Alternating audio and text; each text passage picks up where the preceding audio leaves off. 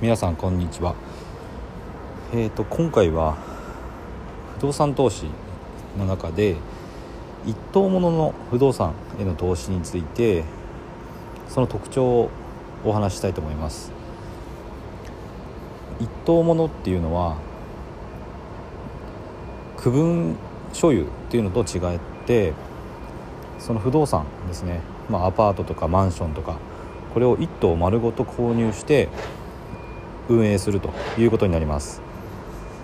でこの、まあ、特徴をですね3つあの紹介したいと思います。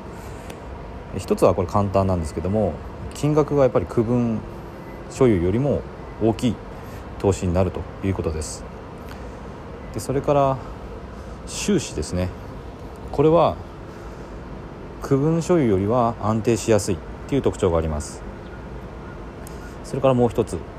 これ管管理の決定権がオーナーにあるということです。では一つずつあの詳細の説明をしたいと思います。で金額の件なんですけどもこれはまああの普通にイメージできると思います。1部屋だけ購入するよりも何部屋もまとめて購入した方が金額の規模が大きいということです。でまあこの金額についてもその、まあ、数だけじゃなくて立地とかあと構造ですね。木造なのか鉄骨なのか鉄筋コンクリートなのかとか。それからあと部屋の数ですね。何室買うのか。それから1部屋あたりの間取り。単身向けなのかファミリー向けなのか。それからあとあれですね。築築年数ですね。これも新しい方が値段が高いっていうことです。でまあいろんな要因で値段は変わるんですけどもまあ一言で言えば区分収よりも大きな投資っていうことがまあ分かると思います。で次2つ目の収支が安定しやすいっていうことなんですけどもこれなぜかというと区分マンション区分所有する場合にはお客さんが入っているか入っていないかのどちらかです。だからあるある時点だけを見ると入居率が0%か100%のどちらかになります。でこれずっと100%ってのはありえなくて人は必ずいつか引っ越しをして別のところに住むのでやっぱり抜ければ0%になる期間ってどうしてもあるんですよね。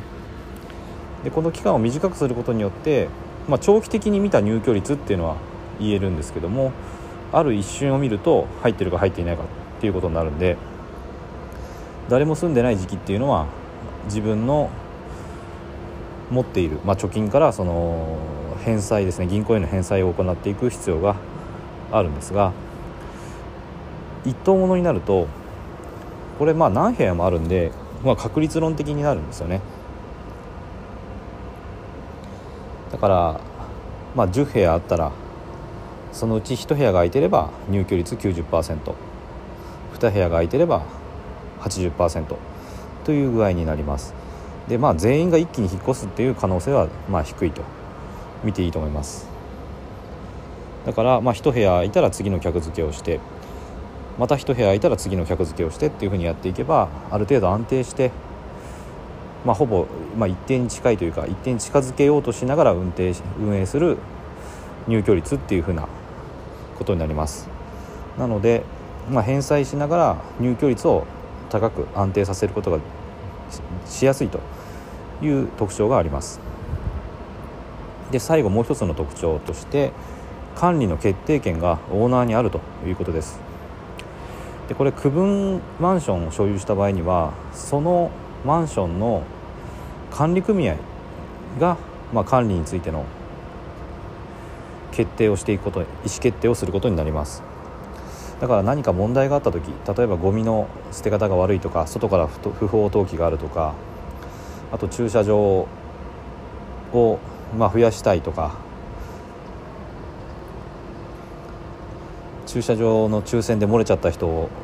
が外で借りられるようにするとかですね、まあ、いろんなことがあるんですけどそれを管理組合が決めるので自分だけの意思ではどうにもならないところがあります。でこれはあの自分の所有している部屋その賃貸のオーナーとしての観点で自分はこうしたいっていうのがあっても、まあ、普通に自分が住んでる自分で買って住んでる方たちも、うん、自分たちの意思があるのでその相違で決定していくことになりますからあの自分の、まあ、部屋に客付けがしやすくなるような方向にはだけは、えー、向かそっちの方向に向かいたいと思っても、まあ、それだけが尊重尊重されるわけではないということです。でこれを、まあ、1棟丸ごと所有すると全部自分で決められるので、まあ、その物件のオーナーとしての立場から考えた管理の仕方ですよね。それをもう全部自分の意思で、まあ、決めて、えー、進められるということがあります。なので、まあ、何か問題があった時とかはすごく動きやすい、まあ、逆に言えば自分に責全て責任があるということになってきます。この違いあたりの違いを、まあ、認識しておくっていうことが、まあ、必要だと思います。